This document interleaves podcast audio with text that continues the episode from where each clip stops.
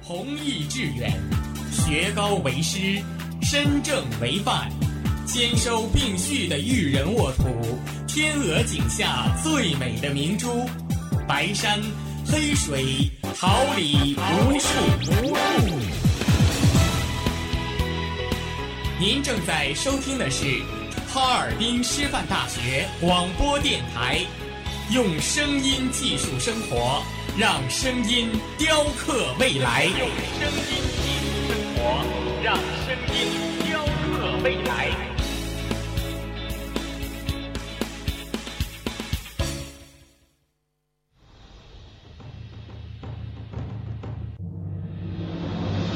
高校品牌广播，牌广播，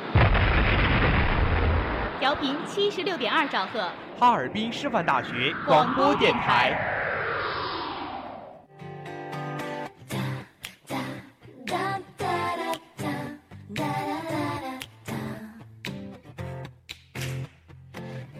爱学习，更爱生活；爱生活，更爱广播。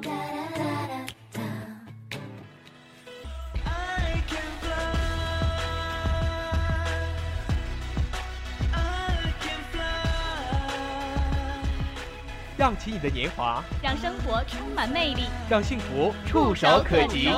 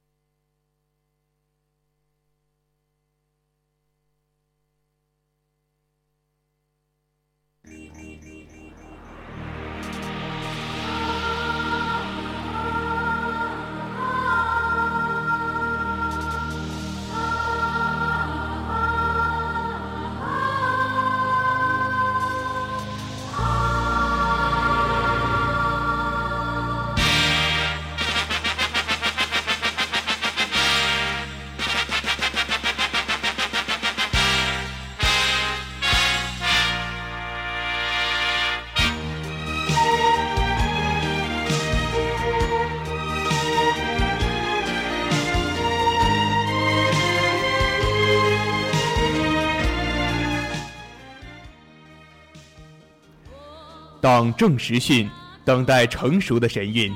红色旋律回荡着爱的足音，丰盈记忆幻化成浓浓的思绪。党史博览凝结成一幅永恒的图景。梦幻曲调唤醒银河瞌睡的流云。以真诚思念编织的爱，在这里随电波传递。这里是调频七十六点二兆赫，哈尔滨师范大学广播电台，每周一中午固定栏目。红旗谱。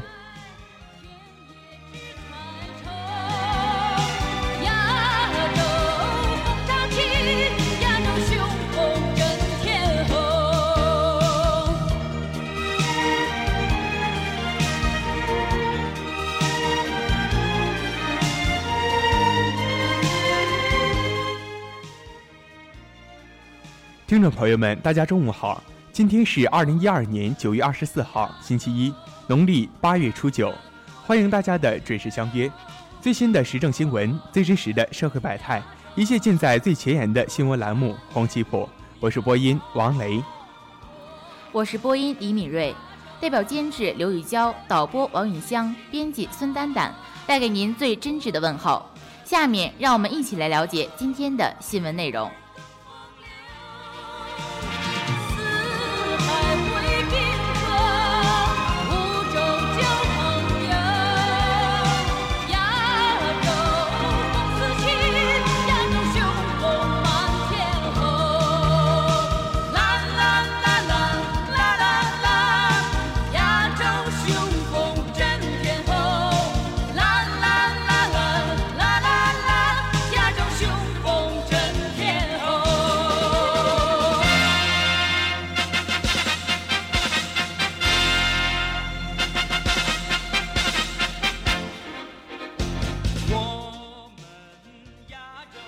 中国共产党是我们的执政党，代表最广大人民的根本利益，并在不断的实践中总结经验教训，更好地为人民服务。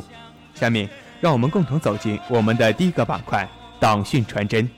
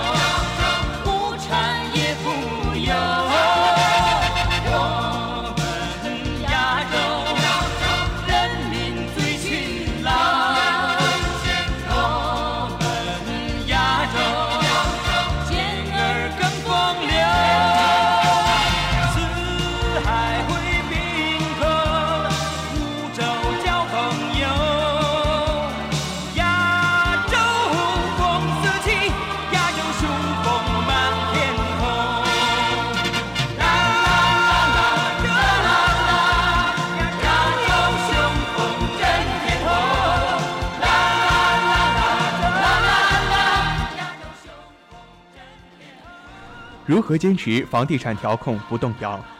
在持续了两年多的严厉房地产调控下，今年年初一线城市房价出现了明显的回落。然而，随着三月份开始成交量持续回暖，房价也出现了回升的态势。楼市的回暖是什么因素造成的？房价会不会出现大幅反弹？在稳增长和稳楼市的双重压力下，房地产调控又该如何坚持？首次置业需求推动楼市回暖。今年三月份以来，一线城市楼市成交量持续回暖，部分区域的房价也出现了明显的上涨。与此同时，关于房价将出现报复性反弹、楼市库存降至低点、未来将严重供不应求的言论也充斥在房地产市场上。不少购房者担心，如果市场成交量继续回升，房价会不会真的出现暴涨？房价尚不具备全面反弹的条件，社会各界对房地产市场，尤其是房价的下一步走势尤为关注。统计局公布的数据显示，八月份七十个大中城市中，新建商品房价格环比下降的城市有二十个，上涨的有三十六个。环比上涨的城市中，涨幅均未超过百分之零点六。新建商品房价格同比下降的城市有五十三个，持平的城市有三个。上涨的城市有十四个，八月份同比价格上涨的城市中，涨幅均未超过百分之一点三，涨幅比七月份回落的城市有两个。限购城市继续执行限购，住建部有关负责人表示，下一步按照国务院对房地产市场调控工作的总体部署，各部门各地区将继续坚定不移地贯彻执行房地产市场调控政策。坚决抑制投机投资性住房需求，支持居民合理自住性需求，促进房地产市场平稳健康发展。首先，要坚定不移地执行好现有调控政策，巩固调控成果，继续指导督促限购城市严格执行住房限购措施，确保限购措施实施效果，实施对执行调控政策不利、放松调控政策造成房价过快上涨的。地区实行问责，加快研究并完善房地产市场调控政策措施，完善房地产市场调控长效机制。同时，要继续落实差别化住房信贷、税收政策，坚决抑制投机投资性需求，继续强化住房税收政策的执行和征管，进一步完善应用房地产价格评估技术，加强存量房的税收征管工作。加快推进扩大房产税试点城市范围工作。有关部门还将继续做好房价、地价动态监测，密切关注住房成交量、房价等关键指标的新变化，做好防止房价反弹的政策预案，指导各地严格按照规定全面实施商品房销售价格公示制度，进一步规范二手房交易行为和中介服务市场监管。严肃查处蓄意炒作房价、不合理收费、发布不实信息、欺骗误导消费者的违法违规行为。现实就像一把枷锁把我困住，无法挣脱。这谜样的生活锋利如刀，一次次将我重伤。我知道我要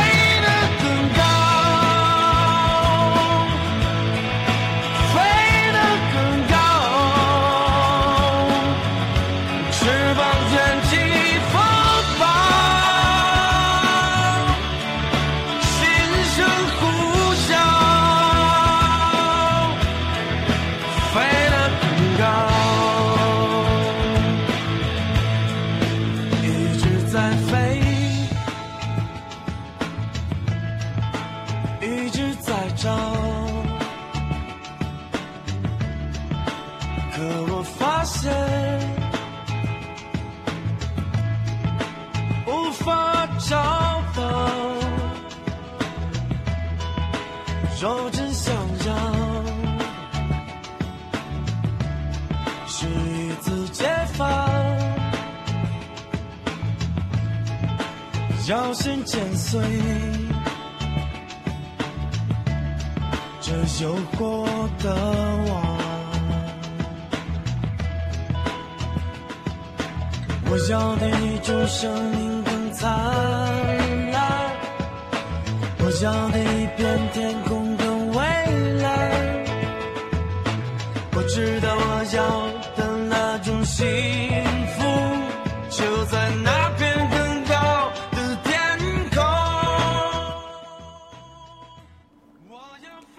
三百余县级公立医院降价约百分之十五。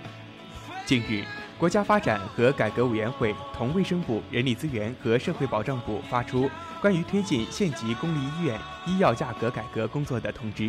日前召开的全国县级公立医院医药价格改革工作会议，对改革工作进行了专门部署。会议要求取消三百余个试点县级公立医院的药品加成政策，试点医院的药品价格要降低百分之十五左右。为此减少的合理收入，通过增加政府投入、调整医疗服务价格等途径予以补偿。改革医保支付方式，提高医保支付水平，不会增加患者负担。试点医院要公示药品销售价格。据有关负责人介绍，通知在推进医药价格改革的同时，同步推进了财政、医保等相关政策改革。通知规定，试点公立医院要将药品销售价格向社会进行公示。取消药品加成政策后，要确保试点公立医院的药品价格降低百分之十五左右，鼓励各地探索有效办法，进一步降低药品价格。改革的原则是建机制、控费用、调结构、强监管。一方面，通过取消药品加成政策，切断县级公立医院对药品差价的经济依赖关系，使公立医院补偿由服务费用、药品加成收入和财政补助三个渠道，改为医疗服务税收费和财政补助两个渠道。另一方面，通过调整医疗服务价格，体现医务人员的技术劳务价值，调动医务人员积极性，提高技术服务质量和服务效率。改革不是简单的调整价格，重在促进新机制的建立，来减轻患者的医药费用负担。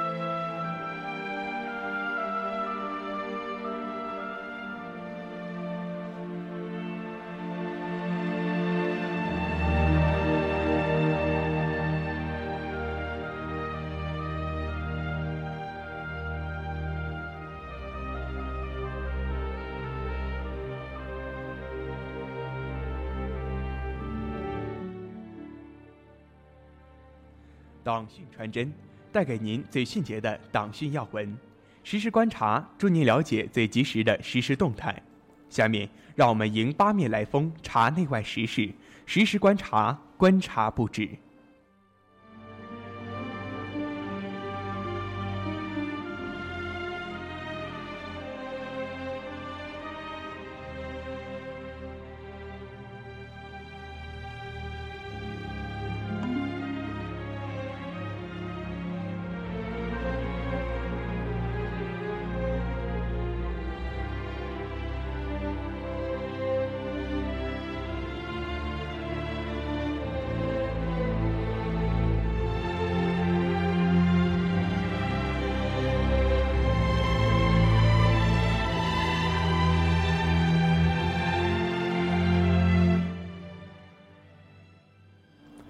景区旺季降价，收买人心比趁火打劫更高明。国庆黄金周将至，随着四川峨眉山风景区宣布调价，景区涨价声又起。与之相对应的，一些景区则在旅游旺季打起了降价牌。目前，各地降价的旅游景点中已经达到了八十家，平均降价幅度为百分之三十七。国内最大的极地海洋馆——天津极地海洋世界推出了对儿童免票的政策。旅游旺季门票价格顺势而上，本是旅游区的惯常做法。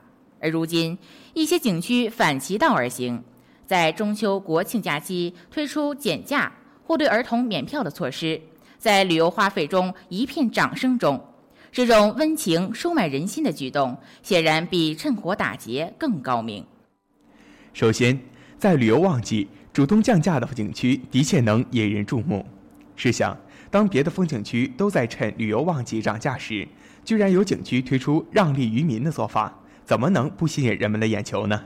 在市场经济条件下，价格决定供求，知名度影响销路，降价甚至免票的风景区必将为更多的人所熟知，也会吸引游客前往消费。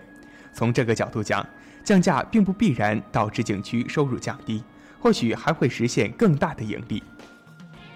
同时，这种反映消费者需求的行为，也收买了游客的心，在社会声誉上占领高地。经过此前多轮的涨价潮，随便一个名川大山的门票就能飙升上百元。在民众收入并没有大幅提高的情况下，景区的大幅涨价引起了人们的反感。有人抱怨，尽管今年国庆节将首次实行免收小型客车通行费。但高速公路减免路费却抵不上景区涨价。现如今，一些景区主动降价，打破了景区价格能涨不能落的怪圈，是对社会责任的担当，赢得了游客的口碑。随着我国旅游市场的扩大，游客对旅游体验的要求更高，景区不仅要关注门票价格，更要提高服务质量。市场需要培育，人心需要收买。我们相信，走在免费的高速公路上，享受着门票降价的旅游景点，神州大地的这个中秋国庆黄金周必将欢乐而祥和。中国，我属于你，我要永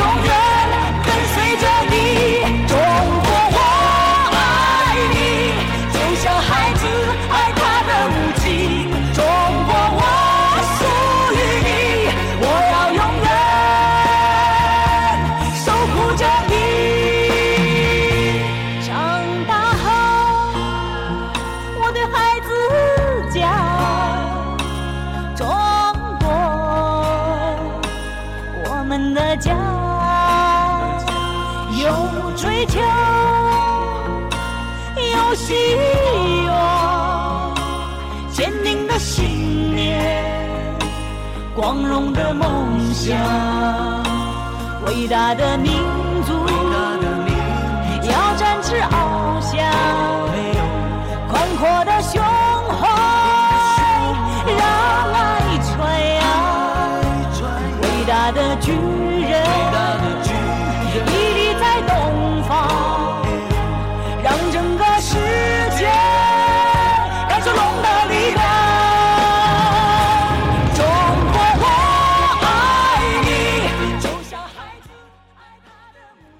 台湾少数民族文化展在江西举行。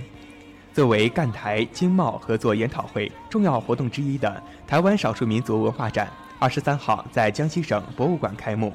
国台办主任王毅出席开幕式，并为展览剪彩。本次展览将持续二十余天，由江西省博物馆和台湾原住民出版有限公司联合举办，较为全面、系统地介绍了台湾少数民族的历史文化。展览分为历史、文化、生活三个主题，通过大量图片和文字，呈现了台湾十四个少数民族群的社会制度、家庭组织、生命礼俗、信仰祭典、部落建筑、鱼器列具、服饰工艺、饮食文化等。台湾少数民族是中华民族大家庭的重要一员，是台湾最早的居住者和开发者，为台湾的建设和发展发挥了积极作用。台湾少数民族分为十几支族群，经过长期的繁衍和生息，各个族群所属的风俗习惯逐渐的形成了，文化独特性也随之形成。目前存有自己语言和文化的有阿美、卑南、塞夏等在内的十四个族群，总人数约五十万人。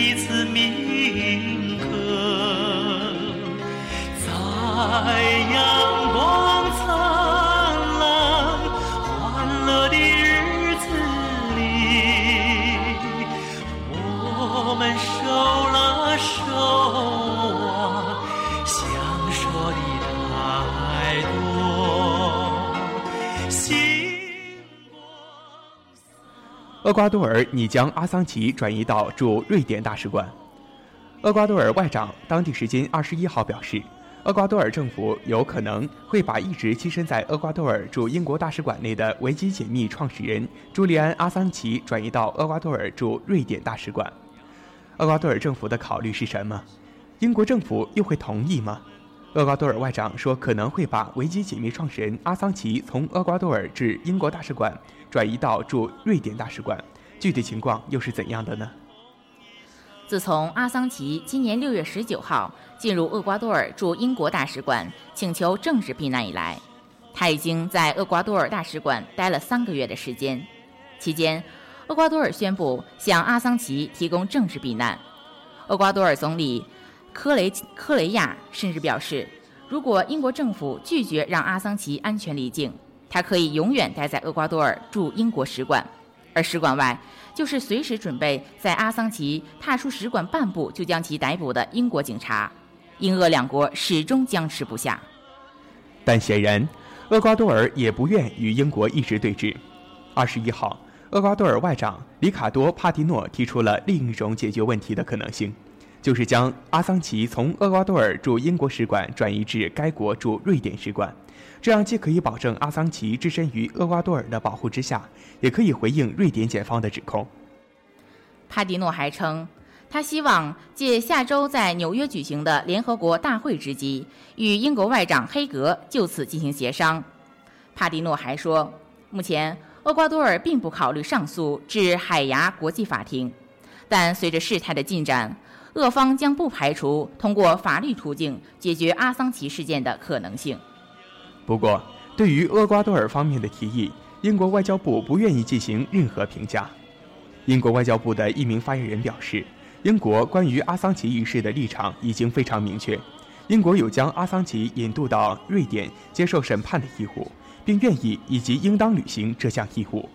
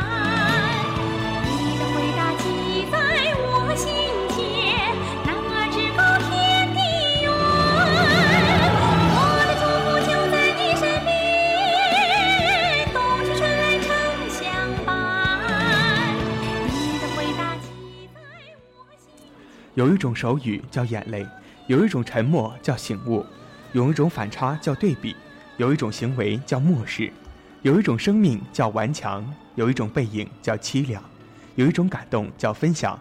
下面，让我们一起走进能够感动你我，能使你我心灵洗涤的人物长廊。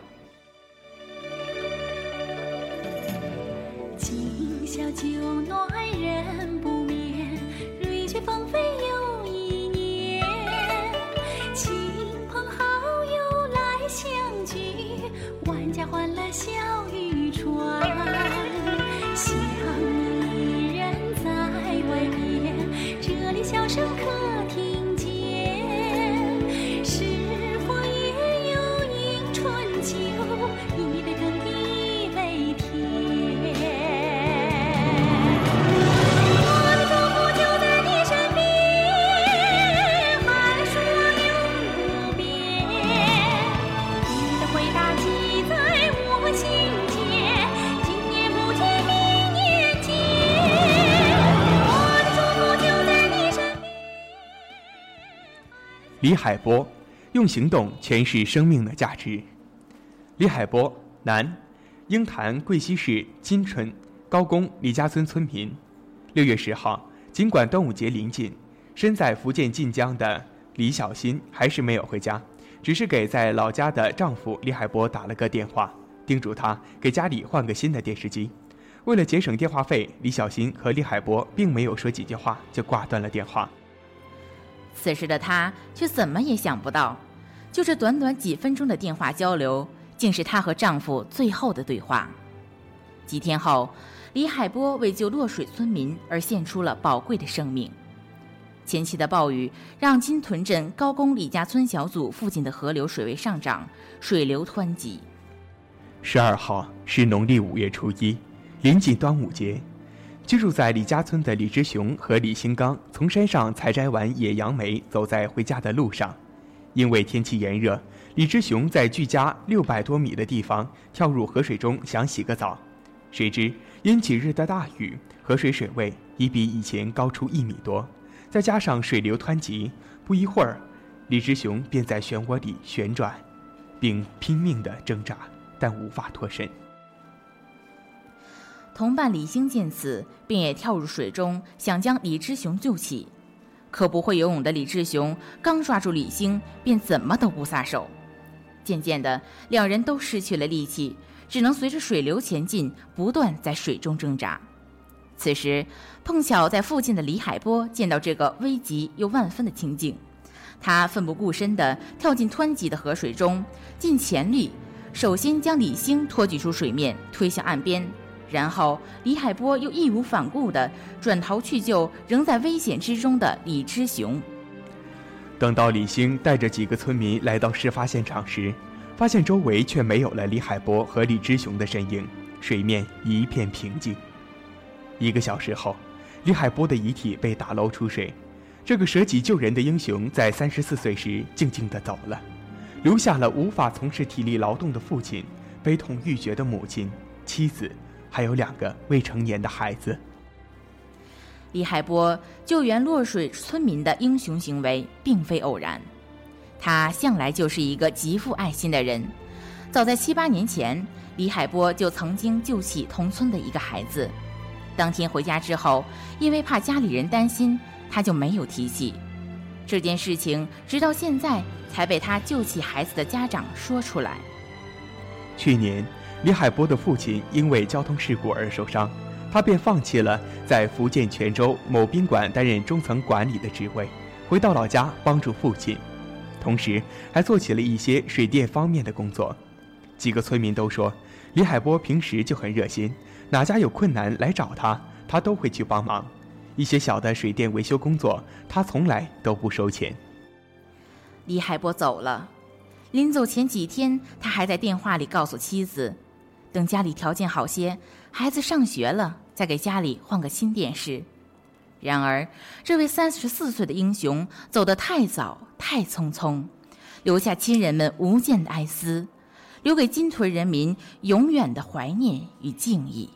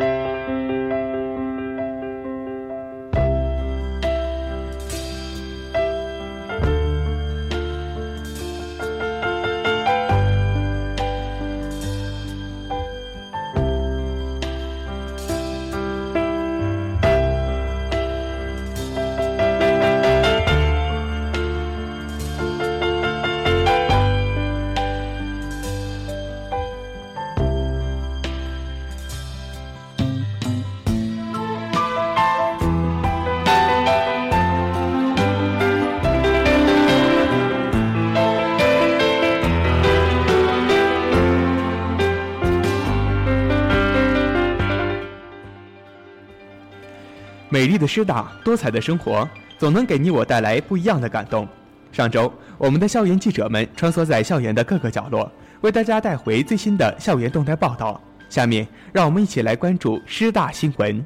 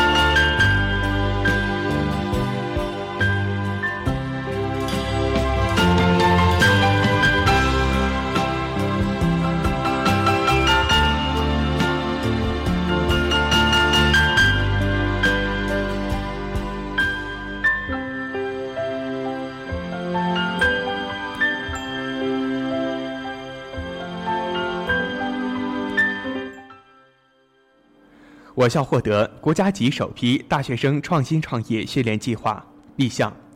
今年五月，教育部启动了国家级大学生创新创业训练计划评审工作。近日，教育部下发了关于国家级大学生创新创业训练计划有关工作安排的通知。我校成为全省获得国家级大学生创新创业训练计划首批项目的九所高校之一。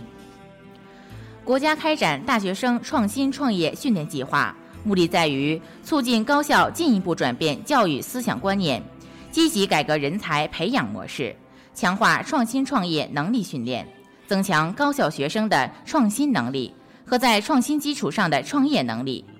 我校将建立国家、省、校三级大学生创新创业训练计划体系，内容包括创新训练项目、创业训练项目和创业实践项目三类。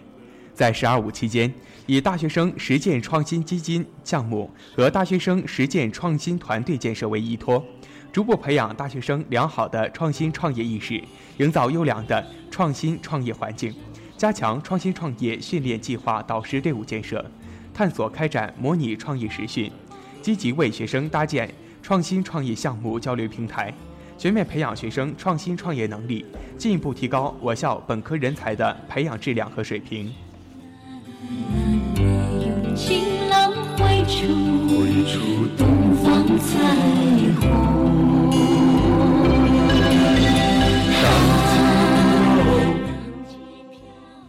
不同的日子，同样的问候，多一点关心，多一些呵护。下面，让我们跟随红旗湖的脚步，一同来关注本周的天气情况。星期一白天晴，十五摄氏度到二十六摄氏度，南风三十四级。星期二白天多云，十三摄氏度到二十四摄氏度，东北风三至四级。星期三白天阵雨，十二摄氏度到十八摄氏度，东北风三至四级。星期四白天小雨，十一摄氏度到十五摄氏度，东北风三至四级。